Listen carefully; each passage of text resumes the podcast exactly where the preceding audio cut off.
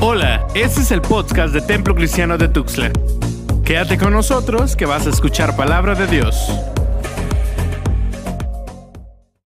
Hermanos, eh, hoy estamos eh, en el leccionario, el pastor predicó en la mañana y hoy escogí dentro del leccionario el, el pasaje que está en el libro de Hechos, capítulo 17.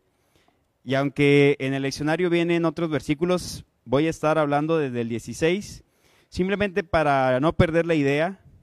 Así que si ustedes tienen ahí sus Biblias, voy a estar en la Biblia Reina Valera para los que quieran seguir. Y de verdad, este, híjoles, he estado luchando con este pasaje porque está entretejido, los hilos que hay en ese pasaje son muy abundantes entre citas al Antiguo Testamento y conceptos filosóficos que cuando tenemos una lectura así nada más pasan desapercibidos, no los, no los podemos observar plenamente hasta que empezamos a estudiar con profundidad este pasaje. Y he estado quebrándome la cabeza, eh, tratando de, de desmenuzarlo sin que sea pesado, porque va a correr el riesgo de tratar de explicar un poco de filosofía, más teología, entonces vamos a quedar así como, ¿what? ¿Qué pasó aquí? Pablo está eh, esperando, ha sido perseguido, encontramos en los capítulos anteriores, está siendo perseguido por predicar el Evangelio en las sinagogas, ya ha ido de ciudad en ciudad y ahora se encuentra en Atenas, en esta ciudad que es cuna de la civilización, es cuna de la filosofía, eh, vio nacer a Sócrates, a Platón, vio a otros, eh, a otros filósofos viviendo en esa ciudad eh, y era como una de las cosas más importantes. Yo no sé si en algún momento ustedes han tenido la experiencia de siempre soñar con ir a un lugar y conocerlo, conocer un, un nuevo país, una nueva ciudad. Y yo no sé, aquí Pablo está a punto de ir a Atenas, no sé si antes había ido, pero al parecer para Pablo esta experiencia de ir a Atenas no fue la mejor que pudo haber experimentado. Me acuerdo de uno de mis viajes que, hice con mi familia, fuimos a una ciudad que siempre había tenido, no el sueño de ir, pero al menos conocer. Y entonces se me dio la oportunidad de viajar con mi familia. Y yo no sé si era por tanto estrés, porque de verdad fue dos meses de mucho trabajo aquí en la iglesia, y llegué a esa ciudad y era tanto el estrés que había tenido, tanto cansancio, que el primer día en esa ciudad me dio calentura. Esta es una ciudad que siempre has querido conocer y el primer día te la pasas en el hotel solo, sin que nadie te esté cuidando y tu familia paseando, pues porque no se van a quedar ahí en el hotel a cuidarte porque pues a eso fueron a pasear. Y así fue mi experiencia y esta ciudad, que, no quiero decir nombre para no ofenderlos, porque sé que si les digo que qué ciudad es, los voy a ofender.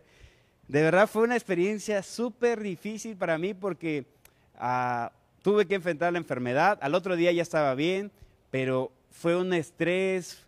Era una ciudad cochina, una ciudad vieja, era una ciudad que de verdad para mí me decepcionó. ¿Volvería a ir? Sí, declaro, volvería a ir y seguramente voy a ver la ciudad desde otra perspectiva. Pero aquí Pablo está en Atenas y dice que lo que está viendo, que lo que está experimentando, lo que está pasando en su vida es un sentimiento de, de, como de celo, como de enojo, como de, ¿cómo describirlo?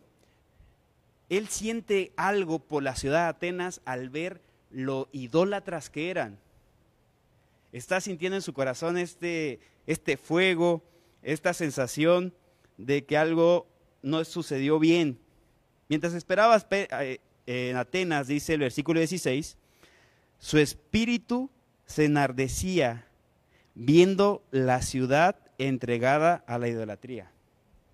Aquí está Pablo, llega a una ciudad cuna de la civilización, la ciudad más importante del mundo antiguo, donde se comía literalmente la filosofía todos los días, donde había literatos, donde había artistas, donde había esculturas, donde estaba el Partenón, donde estaba eh, templos hermosísimos, donde había unas construcciones increíbles. Si de verdad uno quería aprender de lo que es el ser humano capaz de producir en arte, belleza, en conocimientos, tenía que ir a Atenas. Y Pablo, al ver todos esos edificios, al ver todas estas cosas, todos estos cánticos, todas estas obras de teatro, todas estas experiencias de cultura, se decepcionó. ¿Qué? Y uno puede decir, de verdad, ¿cómo puede ser así? De hecho, este, al parecer en Berea había tenido una experiencia muchísimo mejor. Le ha habido mejor que, en, otros, en, otros, en otras partes.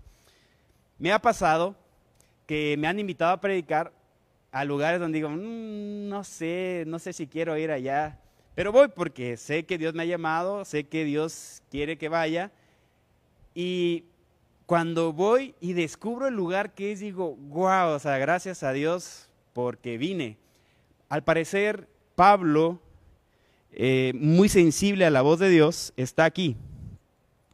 Y discutía con la, en la sinagoga, siempre llegaba con su gente a lo mejor porque vamos a ver en el pasaje, para Pablo es más fácil conectarse con la gente, con su pueblo, porque tienen una base teológica más madura. Yo no te hago la pregunta, ahí que estás del otro lado, y si quieres comentar aquí, me van a ayudar a pasar algunos comentarios. Y esta pregunta es esta. Ah, ¿Qué es más fácil, compartir tu fe con gente que ya sabe de la palabra o compartir tu fe con alguien que nunca ha abierto la Biblia, ni siquiera sabe. ¿Qué crees que sea más fácil? ¿Con quién te resultaría más fácil compartir tu fe? ¿Con gente que ya conoce? ¿O con gente que nunca, ni siquiera ha escuchado hablar de qué significa eh, algo de religión de, de Jesús o el Antiguo Testamento? Así lo más básico, no sabe cuál es la diferencia entre el Antiguo y el Nuevo Testamento. Entonces aquí está Pablo y va con ellos, pero algunos filósofos, dice, los epicúreos y los estoicos, disputaban con él, estaban en pleito. Y decía, ¿qué quiere decir este palabrero? Este que riega palabras, semillas, así es la, palabra en griego. Este, esta persona que está tirando verbo aquí, en, Argentina hay una expresión que se llama eh, deja de tirar verdura. Entonces, cuando alguien está chamuchando, que así le dicen también, y está diciendo cosas incoherentes o que son falsas o que no son nada más para impresionar, uno le dice, hey, deja de tirar verdura, loco. Entonces, es así como, deja de tirar cosas falsas. Y así le están diciendo a, Pablo, deja de tirar verdura. Y, y, lo llevan a un lugar que siempre me ha encantado este, este título, que es el Areópago, se los traduzco, el Areópago es una montaña en donde Ares, la mitología dice que recibió el juicio y por eso se llama la montaña de Ares o el Areópago. Los romanos, como no tenían tanta cultura y heredaron la cultura de los griegos, a todos los dioses griegos nada más le cambiaron nombre y en vez de Ares le llamaban Marte. Uno de los posibles títulos de ese sermón sería La colina de Marte.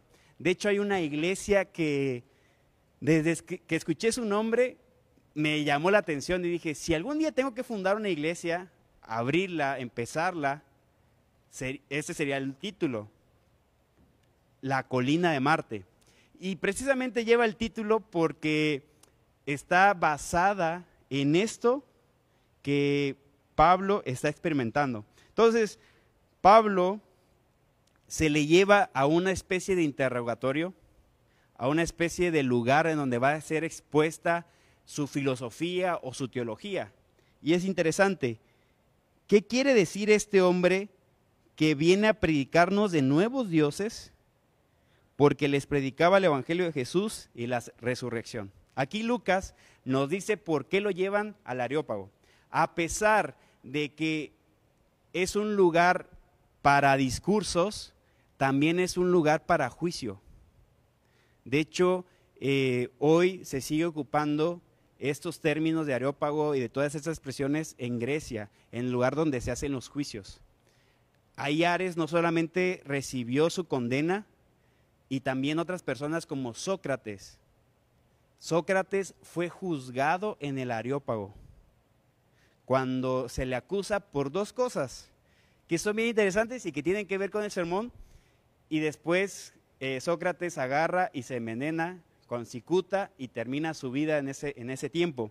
Y aquí está eh, Pablo en el Areópago y le hacen la pregunta, ¿podremos saber qué es esta nueva enseñanza de que hablas? Pues traes a nuestros oídos cosas extrañas.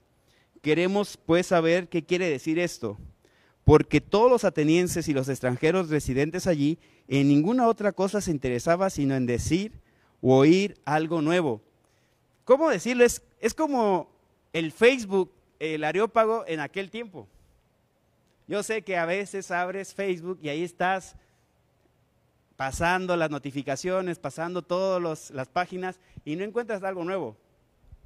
Ah, dice Nara, ah, hermana Noemí, que se le facilita más hablar con su familia y con gente que no ha conocido de Dios. Muy bien, hermana.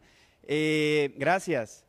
Y de verdad aquí está en Facebook, tenemos esa experiencia de a ver qué nueva noticia sale. Y ahí estás viendo los mismos videos de siempre hasta que algo nuevo, algo trasciende y se hace tendencia y todo el mundo está siguiendo estos videos. Lo mismo pasa en el TikTok ahora que, que todo el mundo quiere. Y entonces aquí están los atenienses y gente llegando a la montaña para ver qué nuevo hay, qué nuevo chisme trajeron, qué nuevo pensamiento, qué nueva filosofía.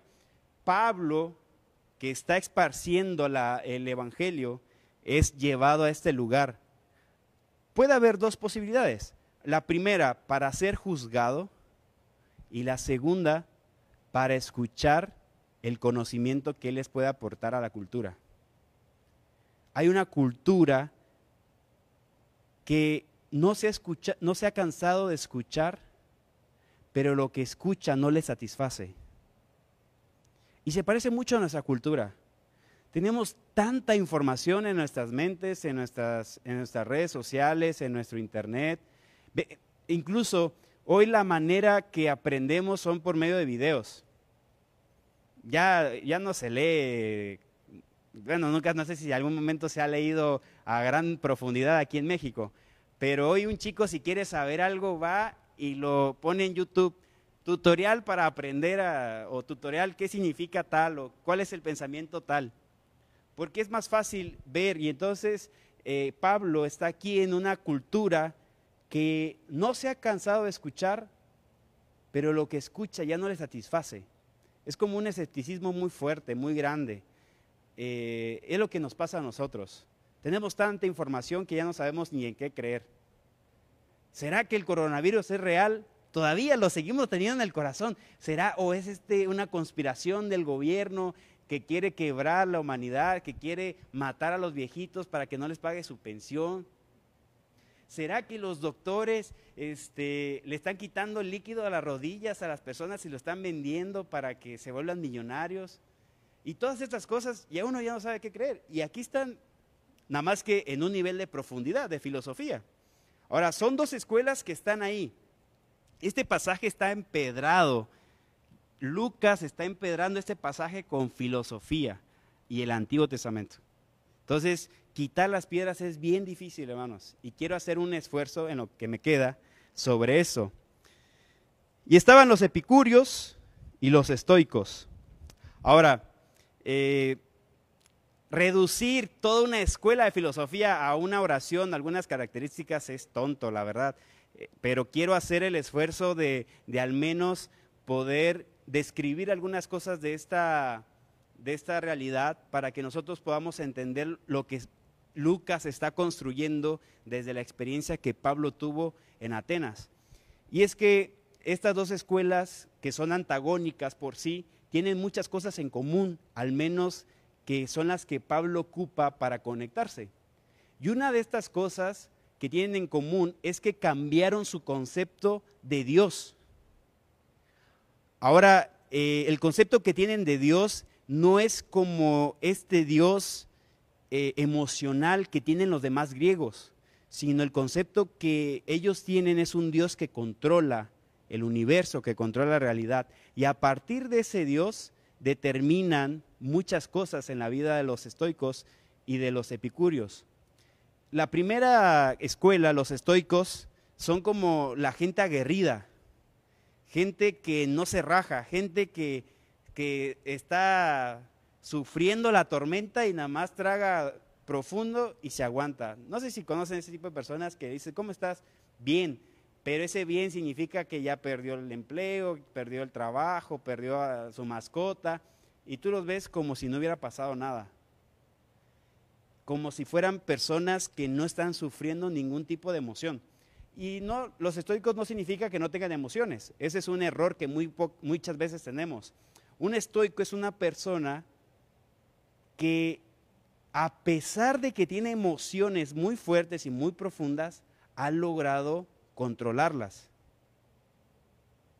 Piensen, eh, va en la calle y alguien insulta a un estoico, le dice una grosería así del tamaño del mundo. Entonces un estoico dice, eso no lo puedo controlar, alguien que me insulte en la calle no lo puedo controlar. Y entonces, pero cómo reacciona un estoico sí lo puede controlar. Entonces, el estoico se puede definir como esta persona que trata de controlar su reacción ante la vida, ante las cosas. Eh, la hermana Rocío dice que comparte su fe siempre cuando ve que la otra persona está más interesada. Gracias, hermana. Eh, soy, entonces, de alguna forma, los estoicos tienen esta, esta capacidad de enfrentar las cosas de formas eh, más fuertes, eh, de enfrentar las situaciones difíciles. Hay la historia de un militar estadounidense que en la guerra de Vietnam le disparan y lo atrapan los vietnamitas. Durante siete años fue prisionero en una cárcel en Vietnam. Pero se encontró con un libro de Epiteto, que es un estoico, y eso hizo que él no se quitara la vida al escuchar esta filosofía estoica. Entonces lo liberaron y él regresa a Estados Unidos y puede contar su historia. Son estas personas que tienen la capacidad de enfrentar cosas difíciles y ver el, lado positivo. Luego vienen los, epicúreos, que es muy pocas, muy, muchas veces se les confunde con solamente como si fueran hedonistas. Ellos están buscando la forma de experimentar la felicidad de la mejor manera. Y para eso muchas veces los epicúreos, entre dos placeres, van a decir, ¿qué placer en el futuro me va a dar menos placer? O, por ejemplo, un epicurio va, a pensar así, a ver, tengo que tomar, pero si tomo en algún momento me va a provocar una enfermedad y entonces voy a estar en mi cama enfermo, con algún problema muy fuerte del hígado, entonces no voy a tomar. Porque para el epicurio, este placer empeña su placer futuro. Entonces, a pesar de que nosotros creamos que son una filosofía muy hedonista, eran muy recatados y vivían la vida de una manera muy simple. Y estas, Lucas se, encarga de hacernos ver que son las dos filosofías que están escuchando a, Pablo. ¿Por qué? ¿Por qué estos dos? Y esa es la pregunta que, que, tenemos que contestar en el mensaje. ¿Por qué estas dos filosofías están escuchando a Pablo y al final salen huyendo. Al final ya no escuchan el, Evangelio, siguen escuchándolo, solo unos pocos. Quiero compartir estas cosas, las cosas en común de estas dos eh, realidades, de estas dos filosofías, es algo que se llama ataraxia. Yo sé que es complicado esto, pero voy a tratar de, de balbucearlo ahí un poquito. Ataraxia es una forma de lograr alcanzar la felicidad. Es el medio. Y entonces la ataraxia significa no me voy a preocupar. No me voy a preocupar. ¿Para qué me preocupo? Han escuchado este dicho, ¿no? Este, ¿Tiene solución tu problema? Sí. ¿Para qué te preocupas? ¿No tiene solución? Pues ¿para qué te preocupas si no tiene solución? De todos modos no tiene solución. Es, es esta, esta filosofía de ataraxia, este pensamiento de ataraxia. Y aquí había tres temas bien importantes que los dos, los estoicos y los epicúreos, mantenían. La primera es, eh, se habían deshecho del temor a los dioses. Ya no le temían a los dioses. Esta es una gran verdad, porque por eso Pablo le dice, ustedes son supersticiosos, están llenos y yo no sé, pero ser monoteísta, adorar a un solo Dios es algo muy económico, hermanos. Porque miren, si tú eras griego o romano, tenías que ir a, donde fueras, si ibas a, a la guerra, tenías que encomendarte a todos los dioses de la guerra. No vaya a ser que alguno de ellos se enoje conmigo y me quite la vida. Y entonces los griegos y los romanos tenían un montón de miedo a los dioses. Y esto hacía que no tuvieran vidas plenas. Me acuerdo de una literatura de Alan Hirsch en donde él dice que ser politeísta era algo muy cansado. Por ejemplo, una comunidad que quería agua y para llegar al agua tenía que pasar por la pradera, luego por el bosque y llegar al río donde iba a sacar el agua. Dice, cuando llegaba a la pradera tenía que ofrecerle un sacrificio al Dios de la pradera. No vaya a ser que que una víbora, algún animal, le picara y lo matara. Si, cuando llegaba al bosque tenía que hacerle sacrificio a los dioses del bosque. No vaya a ser que en el bosque encuentre algo que lo mate o le caiga una, eh, una, tormenta, lo, lo que sea. Y entonces ellos llevaban ofrenda para la pradera, para el bosque, y cuando llegaban al río tenían que ofrecerle sacrificio al dios del río porque el río le estaba regalando su agua. Y si no hacían eso, no vaya a ser que el agua esté envenenada y terminen con una infección y muertos. Bueno, no sabían que era infección antes, o no lo sé. Seguramente sí, porque eran la cuna del liderazgo del mundo antiguo. Y, y eso no era todo. De regreso tenían que otra vez adorar al bosque, a la pradera y llegar a su casa. Y en su casa también tenían dioses que guardaban su casa. Entonces, de verdad, y esto era supersticioso. De hecho, Pablo dice, hay ustedes en su panteón, eso significa la palabra panteón, lugar de los dioses, ahí en su panteón tienen una descripción al Dios no conocido, al Agnos Teos. Significa este Dios que no, no saben quién es. ¿Y por qué tienen una estatuilla, un lugar, una placa en el panteón a un, a un Dios que ni siquiera tiene nombre? Porque ellos decían, oye, hay el Dios de la guerra, el Dios de la fertilidad, el Dios de la paz, el Dios de, de la reproducción, el Dios de la lluvia, el Dios de la cosecha, el Dios del mar, el Dios de la vida, hay todos, el Dios del infierno, hay, hay dioses de todas estas cosas. La hermana Mirna dice que es más fácil hablar con Dios, con los que no conocen de la palabra porque están más dispuestos a creer. Muy bien, hermana.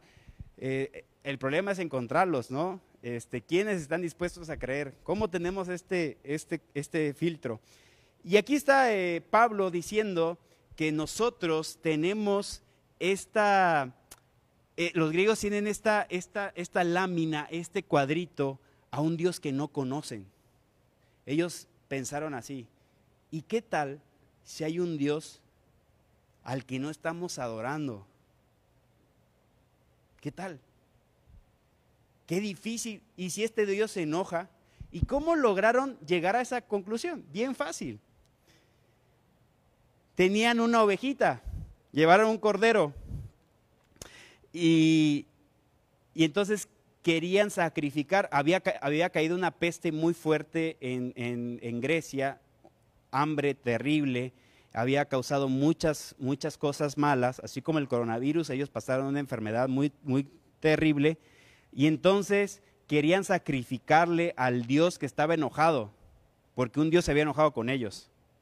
Así que pusieron al cordero, y el cordero donde llegara en el panteón, a donde llegara a ponerse, ese era el Dios que estaba enojado.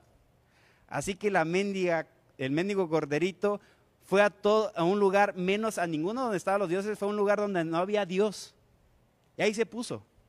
Entonces, ahí estaba Ares, ahí estaba este, Atenea, y no fue ahí, fue al lugar donde no había Dios.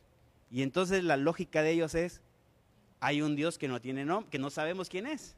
Entonces cuando llega Pablo, dice, ese Dios que no conocen es el que le voy a predicar. Y entonces Pablo ocupa los elementos de su cultura para compartir el Evangelio. Es, estratégico, al menos, yo, yo no sé quién es el estratégico, si Pablo o Lucas, que está recuperando la historia de Pablo, pero Lucas la tiene bien clara. Ahora, recordamos que la taraxia es ya no tenerle miedo a la muerte, ni a los dioses, ni al futuro. Entonces, un estoico si no podía soportar el dolor, la ansiedad, se quitaba la vida. Listo. Un estoico buscaba la mejor manera, ellos creían en el destino, y así como Batman, que perdió a su familia, cree que el destino es así para que ahora se encargue de, de luchar contra todas las personas malas, para que ningún otro niño sufra eso. Batman piensa que ese es su destino. Y entonces un estoico cree en el destino. No sabe por qué está así, pero seguramente esta divinidad algo bueno va a rescatar de esto. Y algunas veces, hermanos, somos estoicos en la iglesia. ¿A poco no han escuchado esta expresión de que dice, Dios sabe por qué? Tú confía en Dios y vas a ver, el, el, plan de Dios es maravilloso. Yo sé que ahorita no lo entiendes, no preguntes por qué, pregunta para qué, porque Dios va a ocupar esto para algo bueno. Hermanos, somos estoicos. En, nuestra teología seguimos siendo estoicos como los griegos. Y, y entonces ellos decían, no sabemos para qué es esto, pero ellos veían la cosa buena donde no había cosa buena y se aguantaban. Y si no podían aguantarse, se mataban, porque ya no había otra cosa. Los epicúreos no creían en el destino, creían en el azar, y si sucedía algo era, pues así pasó pero ellos buscaban la manera en que anduvieran ligeros, ligeros. Entre menos, mejor. Así que, pero tampoco le tenían miedo a los dioses ni a la muerte.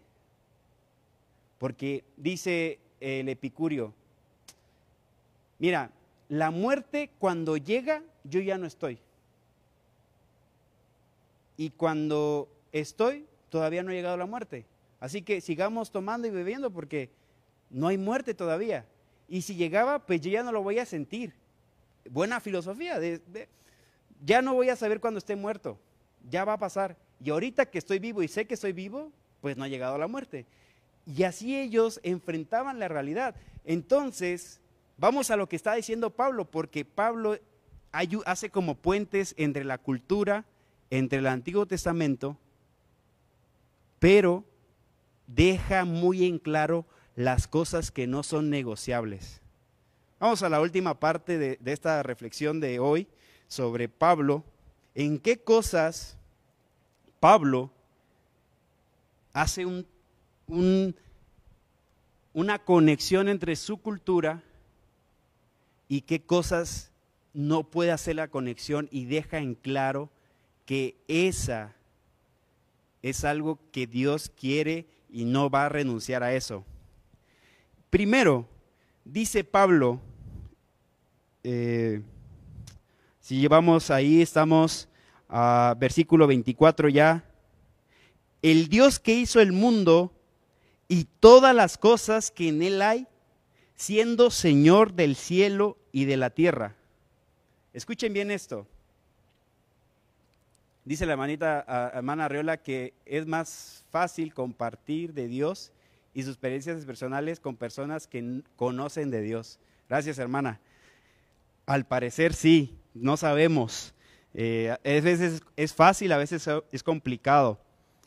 Dice, el Dios que hizo el mundo y todas las cosas que en él hay, siendo el Señor de la tierra, no habita en templos hechas por manos humanas esta no es una idea nueva de Pablo solamente, es una idea del Antiguo Testamento, pero también es una, idea que él está recuperando de un filósofo en donde dice que Zeus es el Dios del cielo y de la tierra. Y entonces Pablo, cuando está pensando en la filosofía de los epicúreos y los estoicos, está tocando un terreno amigable con ellos. Él está diciendo, solamente hay un Señor del cielo y de la tierra que creó el mundo. No necesita ninguna otra persona para que Dios haya creado esto. Y eso es algo que aprendemos en el Nuevo Testamento, en el Antiguo Testamento también. Dios es soberano, Dios tiene el control. Los estoicos creían esto, alguien tiene el control. Y como yo no puedo controlar lo que Dios quiere, lo que sí puedo controlar es mi reacción. Entonces Pablo dice que Señor es, y esto es algo que tú puedes aprender para compartir la palabra. El Señor, Dios, es el dueño, de, es el creador del cielo y de la tierra. Y miren un gran avance tremendo de Pablo. No habita en templos hechos por manos humanas. Quiero que pienses esto. Pablo está en el, en el Areópago, en la montaña de Hades, y a lo, a, lo alto, allá arriba, se ve el paternón, se ve a la, la construcción, el templo más grande que había en Atenas, que era para la diosa Atenea. Una estatua tremenda. Se ocuparon más de 17 mil toneladas de mármol para hacer ese templo las columnas encajan de una manera tan perfecta que no se preocupa, no se, no se, se, están preguntando cómo es que lograron que calzaran tan exactas. Es una maravilla de la construcción antigua.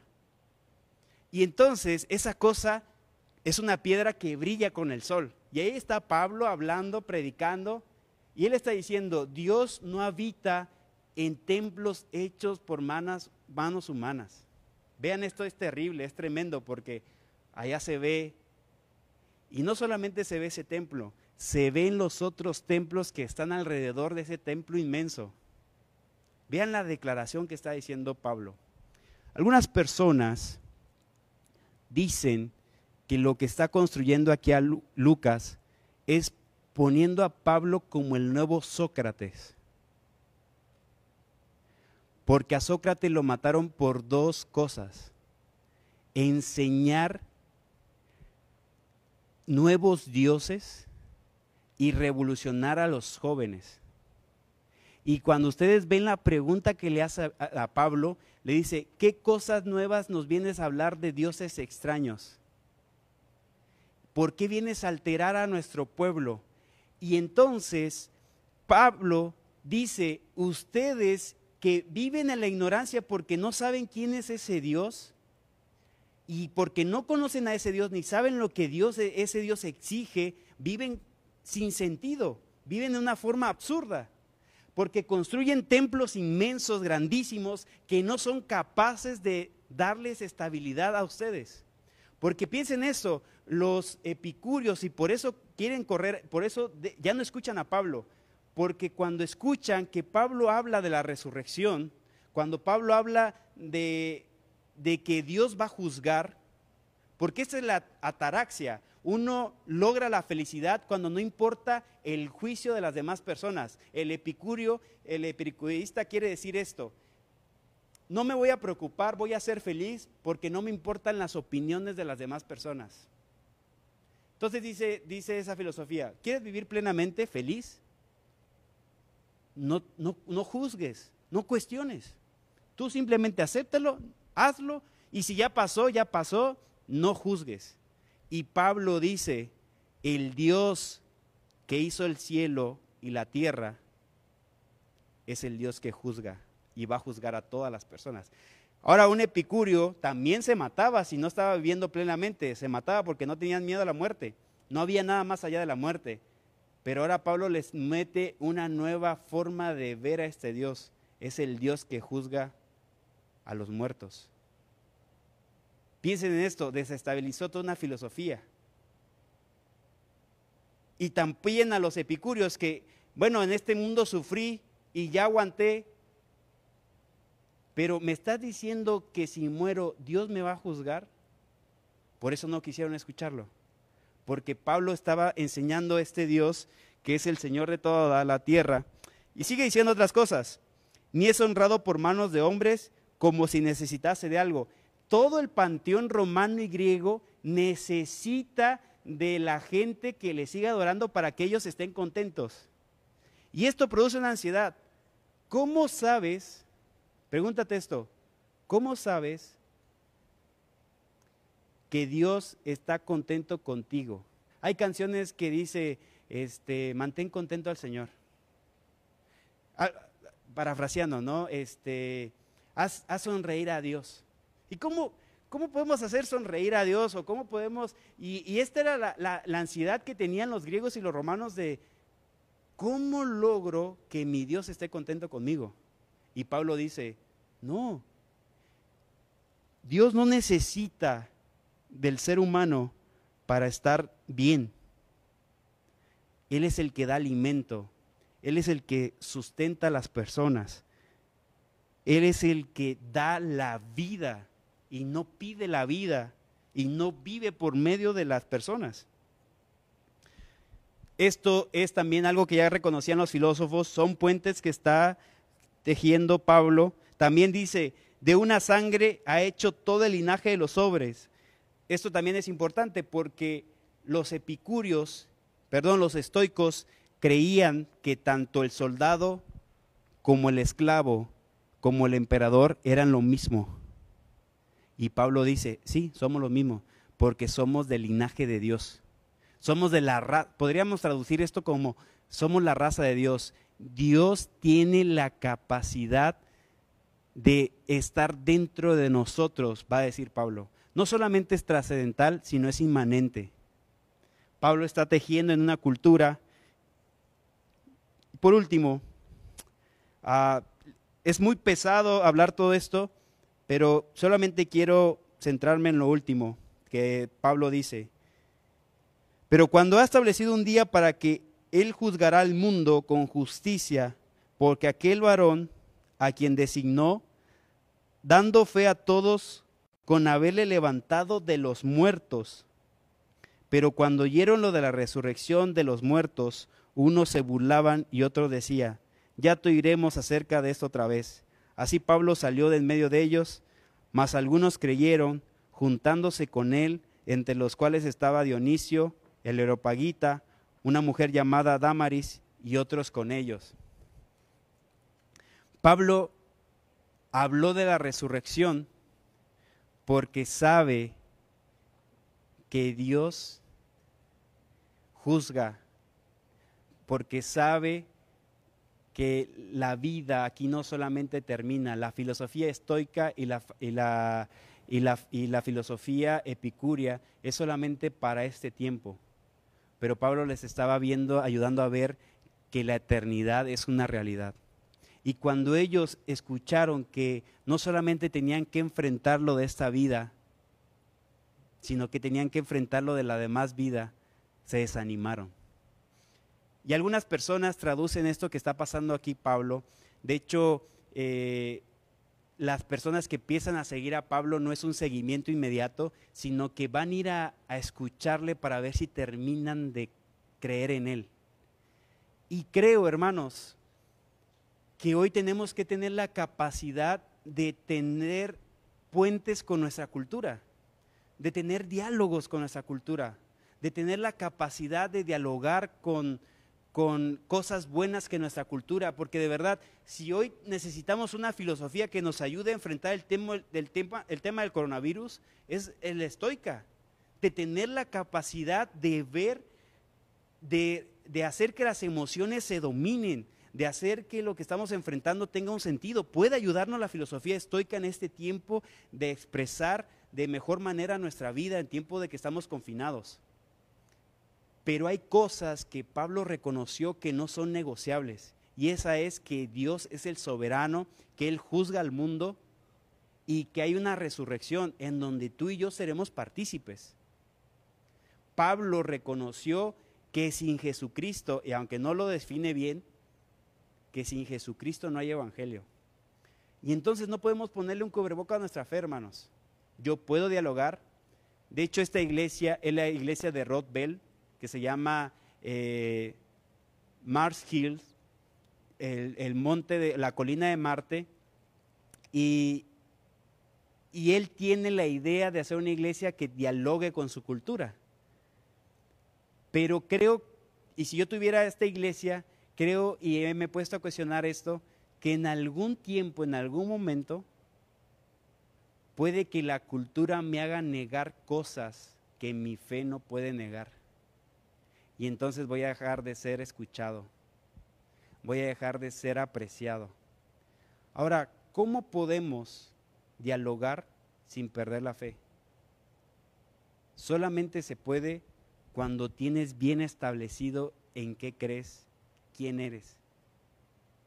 Y tienes el corazón de Pablo de ver a las personas que están sufriendo una forma de vida que es sin sentido, una forma de vida que les atrapa, una forma de vida de idolatría. La palabra que ocupa Pablo para supersticioso es una palabra de ofensa, es una palabra que produce dolor, Miren, hermanos, hay personas que, no pueden pasar el salero porque piensan que le van a pasar la sal. Hay personas que no pueden pasar debajo de una escalera. Hay personas que le pasan huevo a su hijo porque no vaya a ser que le den ojo. Hay personas que no pueden hacer un montón de cosas porque les da miedo, no vaya a ser que algo les atrape. Y nosotros que tenemos la esperanza, que tenemos palabras de vida, que tenemos palabras de amor en este tiempo del coronavirus, muchas veces somos los primeros en escondernos, en hacer que la, la palabra, el diálogo, la conversación que salva vidas, se queda callado. Y ahí estamos guardándonos hace tiempo estaba platicando con Irene y ella me está diciendo que una chica de la JNI está, tiene una célula con personas que están sufriendo ansiedad. Porque ella está tratando de compartir su fe.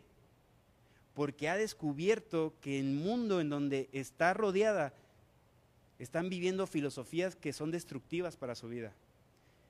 Pero Pablo logra detectar las cosas que son buenas de esa, de esa filosofía y poner las que hacen falta porque Jesucristo viene a completar nuestra manera de vivir. Y entonces él, le dice, ¿quieres ser feliz? Se puede ser feliz, pero considera a Dios que hizo la tierra. No le tengas miedo a la muerte, pero ten miedo al que juzga después de la muerte. Que no te importen las opiniones de las personas, pero que te importe la opinión de Dios sobre tu vida.